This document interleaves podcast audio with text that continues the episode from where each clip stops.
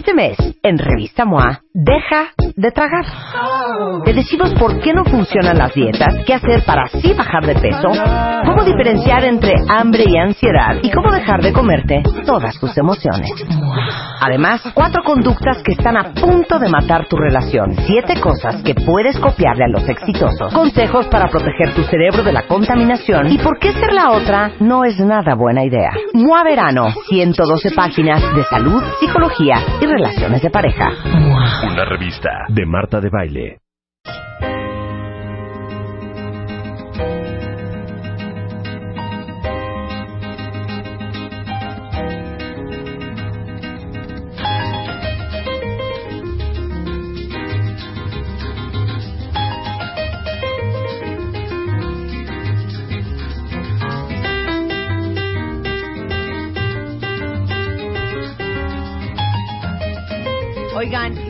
Si ustedes han escuchado esto, yo no sé si se los dije yo, no sé si lo escucharon por otro lado, no sé si ni siquiera a lo mejor no estaban enterados, pero una vez me dijeron una cosa que creo que me dejó traumada de por siempre del mundo mundial, internacional, universitario. ¿Qué?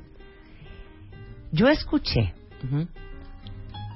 que tu autoestima como mujer te la da El tu papá, el hombre. Sí. También escuché por ahí, ¿eh? Gracias, papá. ¿O no es así, Clau? Bueno, yo estoy encantada de estar hablando con ustedes aquí. Es realmente un honor. Les llevo siguiendo la pista a ti, Marta, a tu programa desde hace muchísimo tiempo. Y como eh, directora de abogacía de UNICEF Global, pero como mexicana, a unos días del Día del Padre, estoy encantada de poder hablarle a tu audiencia y decir, sí, el rol de los papás es fundamental, no nada más en el desarrollo de la autoestima, sino también en el desarrollo del cerebro físico como órgano, como tal. Entonces, estoy, estoy aquí para promover esta campaña que se llama Super Papás, para que en este país que es donde las madres reinan y son las diosas eh, y que sí, so- sí lo Sí. somos, también les echemos porras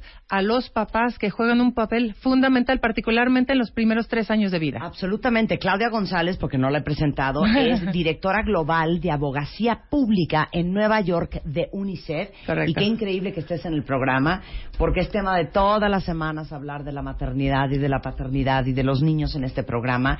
Y, y, y la verdad es que yo creo que a diferencia de lo que vivimos con los abuelos, lo que vivieron nuestros papás, lo que vivieron nuestros bisabuelos, creo que los padres de familia hoy son mucho más hands-on eh, por la complejidad de la vida de las mujeres, porque ya son dos adultos o dos padres trabajando, porque ya la vida es mucho más complicada de lo que era antes, pero sobre todo porque yo creo que cada vez tenemos más información, Claudia. Eso. ¿no?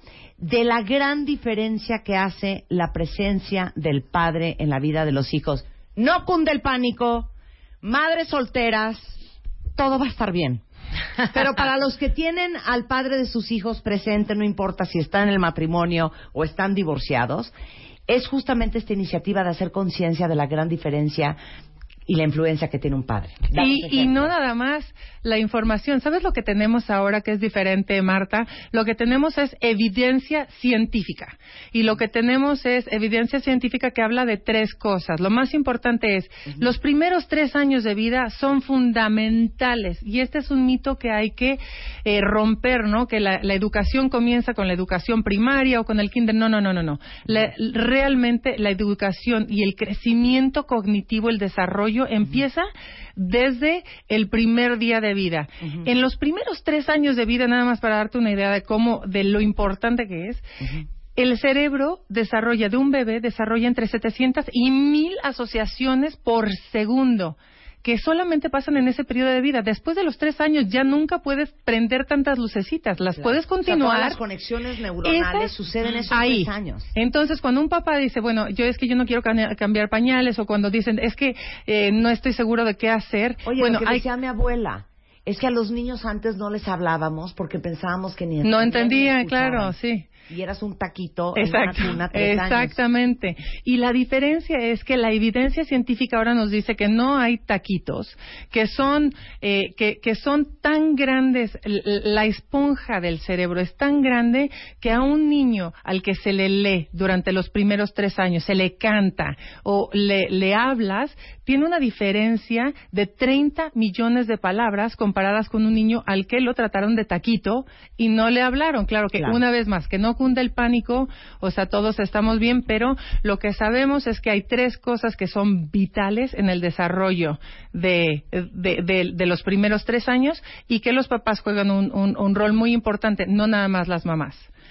Entonces, esas tres cosas, si me permites, que teniendo la audiencia que tienes, es tan importante para nosotros decirlo, no se trata de las cuestiones académicas, no se trata de tener dinero y traer los mejores juguetes, la mejor ropa y ahorrar para las mejores universidades. Realmente, para tener una generación de, de adultos pacíficos y productivos y que ganen dinero y que sean eh, conscientes de las relaciones interpersonales y completos, todo empieza con las tres cosas más simples. Protección, estimulación y nutrición. Un ambiente protegido donde un bebé no se siente a la expectativa que tiene que correr o se tiene que proteger o que eh, se siente seguro, es un ambiente que le va a dar al cerebro la posibilidad de crecer. La segunda es la nutrición. Empieza desde amamantar y eso es un llamado a los gobiernos y a las empresas a permitan que las mamás tengan eh, paternidad, maternidad, espacios donde tengan el- la, la oportunidad de sacarse leche materna o de darla. Y la tercera es estimulación, cantar. Eh, una vez más, jugar es más importante que disciplina en esos primeros años. Claro. Cuando un bebé llora, atenderlo. Es, es- son cosas fáciles que hacen una diferencia enorme. Y el costo de no hacerlo eh, son altísimos, porque los niños que están estimulados en los primeros tres años ganan 20% más que los que no. ¿Qué? Exacto. Vuélveme a decir eso, Claudia. Entonces, vamos a ver, esto es enorme y, y te lo digo en serio porque es un problema, por eso estoy aquí, porque UNICEF está haciendo una campaña de, de, de Shake the World, Sí, de sacudir al de mundo. sacudir al mundo y pensar que esto 40% de los niños del mundo, que son más o 43% de los niños del mundo, que es más o menos 250 millones de personas, de niños en el mundo, no tienen estimulación temprana. Eso quiere decir que su cerebro físicamente puede ser más pequeño, pero en realidad en el futuro estos son niños, eh, son adultos que ganarán menos dinero, que tendrán seguramente más propensidad a la violencia, que tendrán menos capacidad de aprendizaje. Entonces, no es que no, he- no haya educación, sino que les cuesta más trabajo Claro. aprender.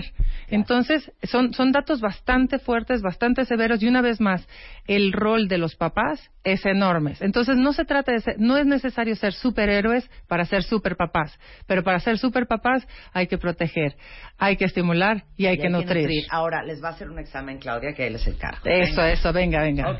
Maestra. ¿Qué es ser un padre activo? Para que todos ustedes vayan escuchando punto por punto y me van poniendo tacho palomita a lo que ustedes saben en su corazón que están haciendo y que no están haciendo. Bueno, un padre activo se involucra desde los primeros tres años de vida en precisamente hacer esas cosas, en estar, en dar un poco de tiempo, y no importa si son cinco minutos, Marta, si lo piensas, si tú piensas eh, matemáticamente, si el cerebro absorbe o crea mil asociaciones por segundo cuando está estimulado, si un papá llega de trabajar y le da cinco minutos a su bebé, ahí tiene un montonal de, eh, de fuegos artificiales en el cerebro de su bebé. Entonces, no es nada más una cuestión de la cantidad de tiempo, es la calidad del tiempo y las actividades que se desarrollan. Es leer, es cantar, es enseñar, es hablar, eh, hab- hablarle mucho a los bebés y es también involucrarse, por ejemplo, en nutrir, no en hablar un poco de, de los temas de eh, voy a dar un poco de comer, voy a hablar con mi bebé, voy a, evitar todos los pleitos que yo tenga con mi mujer, que si quiero eh, pelearme con el señor del teléfono que no me caro, me voy al otro cuarto para simplemente evitar el estrés. El estrés prolongado crea una, una sustancia química en el cerebro de los niños que se llama cortisol que, les, que, que realmente les, una vez más, inhibe el desarrollo cognitivo. Eh, estoy leyendo aquí, que esta es pregunta para todos los hombres que están escuchando este programa. ¿Quién de ustedes podría decir con la mano en el corazón y la otra en la Biblia, el Corán o la Torá, que tienen una relación afectuosa e incondicional y emocionalmente íntima con su hija o con su hijo. Silencio. Que la conocen, que saben qué le duele, que entiende quiénes son sus amigos, cómo piensa, cómo siente. Porque claro que los primeros tres años son fundamentales porque construyen el resto, pero para todos los que están oyendo a Claudia y dicen, qué horror, Hola, la, la perdí. los primeros tres Sí. años, todavía siempre estamos a tiempo para Ay, no, pero reconstruir relaciones absolutamente. Y de hecho, eh, me encanta esta pregunta porque una vez más, como esto es un, esto no es una historia de familia, o sea, imagínate que los padres no pueden tener la responsabilidad completa. Esto es una historia de comunidad, esto es una historia del sector privado y del gobierno.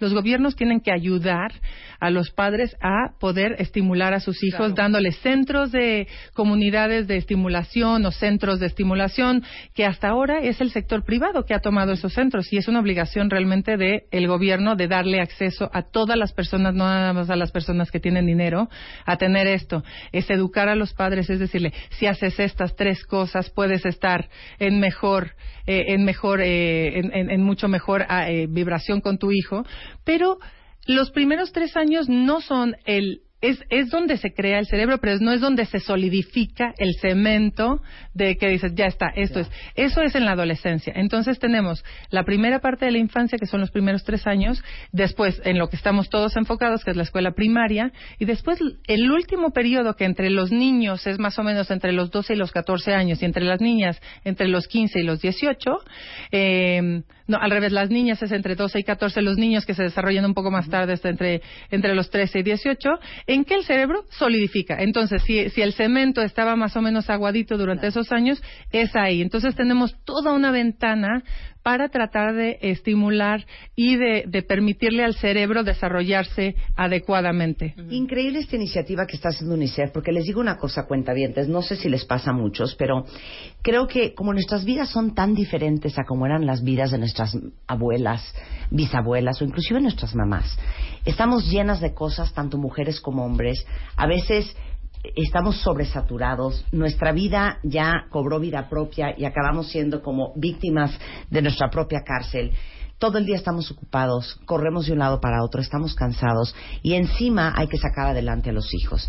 Y no sé si ustedes de repente sienten que la relación con sus hijos se vuelve una relación únicamente transaccional. Absolutamente. ¿Y, y qué quiero decir con eso? Que tus encuentros con tu hijo son acábate el huevo, agarra la lonchera, apúrate que te va a dejar el camión. Recoge ¿Ya los calzones. La tarea? Recoge tu cuarto, métete a bañar. ¿Por qué, no hace- ¿Por qué traes siete en matemáticas? A ver, te voy a hacer las colitas. Córrele que ya tienes la clase de karate. Y que nuestra vida se resume y nuestra relación con los hijos a las transacciones.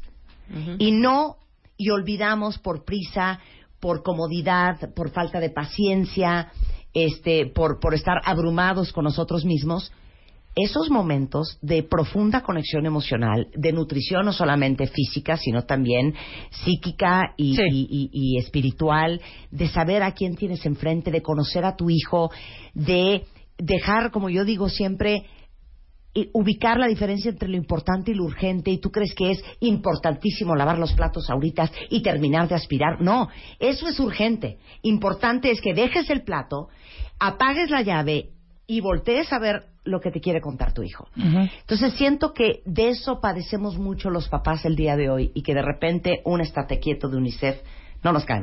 No, y sabes una cosa más, lo que pasa es que no hay no no hay no hay labor más complicada y más eh, noble que la de ser padre, pero muchas veces nos preguntamos qué es realmente ser buen padre, cómo son las cosas y gracias a la ciencia y a los avances eh, neurocientíficos ahora sabemos que no es necesario pensar en 200 cosas, es solamente tres, Eh, hacer un ambiente de protección, un ambiente de estimulación y un ambiente de nutrición en los primeros años. Y después una vez más que esto no es de superhéroes, por eso tenemos más de celebridades de más de 90 países que se han montado con nuestra campaña de superpapás, incluyendo a personas a las que conoces como héroes del deporte que no han sacado su parte humana o su parte de padres, como Novak Djokovic, como David Beckham, como Lewis Hamilton. Y tenemos actores, eh, eh, Hugh Jackman, Shakira, Thalía, que están involucrados porque esto es una mina de oro. Saber que darles una guía a los padres y también darles un aplauso a los papás para que se involucren más, son cosas que tenemos que cambiar culturalmente. Uno, los primeros años de la vida son vitales. Dos, los padres importan, importan muchísimo y hay que celebrarlos. Claro. Eh, en junio, en más de 90 países, celebran el Día del Padre incluyendo aquí en México, que es este domingo. Este ¿no? fin, ajá, este, este domingo. La iniciativa invita a todos ustedes a que publiquen fotos y videos. Bueno, cuéntaselas tú. Bueno, eh, básicamente es exactamente es una invitación a todas las personas a celebrar al padre con el hashtag superpapás y poner de las hijas a los papás, de las esposas a los padres, de los papás mismos diciendo esto es lo que estoy haciendo con mi bebé, mostrando esos momentos en el que sería fenomenal, Marta. Si nos puedes enseñar una foto con tu papá cuando eras chica, donde te estaba o protegiendo, o estimulando, o eh, nutriendo, en cualquier forma. Eh, y porque es necesario poner estas fotos, compartirlas con todos para crear una cultura de porra al padre, de increíble, porque no lo tenemos. El hashtag es gatito superpapás y gatito la primera infancia importa. Eh, eh, obviamente están a través de Twitter, a través de Facebook, a través de las cuentas de Instagram. Y únanse a esta gran labor de concientización de la importancia que es que ustedes hombres que tienen hijos se involucren y sepan la gran diferencia que pueden hacer en el desarrollo, en el crecimiento y, y, en la consolidación de un lindo ser humano que trajeron al mundo a través de UNICEF. Eh, es UNICEF México, es la cuenta de Twitter, unicef.org o arroba Claudia González si la quieren contactar. Muchísimas gracias, un placer de verdad. Muchísimas gracias, sensacional. Ya sabes que gran parte de, de los últimos 17 años nos hemos dedicado con Bebemundo hemos trabajado con UNICEF aquí en México a darle a los padres las herramientas y la información para que tomen mejores decisiones. Sí, y gracias, muchas gracias a nivel de UNICEF Global por haber hecho esta labor en México y, y, por, por, seguirla haciendo. Muchísimas gracias. No, gracias a ti, Claudia, un placer conocerte. Igualmente. 11.55 de la mañana, regresando, Rockstars de la Innovación, los vamos a invitar. Y tu pareja niega que hay problemas. De eso vamos a hablar regresando con Mario Guerra. No se vaya. Ahora en Spotify. Salud, amor, neurociencia, inspiración. Los especialistas, los playlists, los notamestas y los mejores temas. Marta de Baile llega a Spotify. Dale play.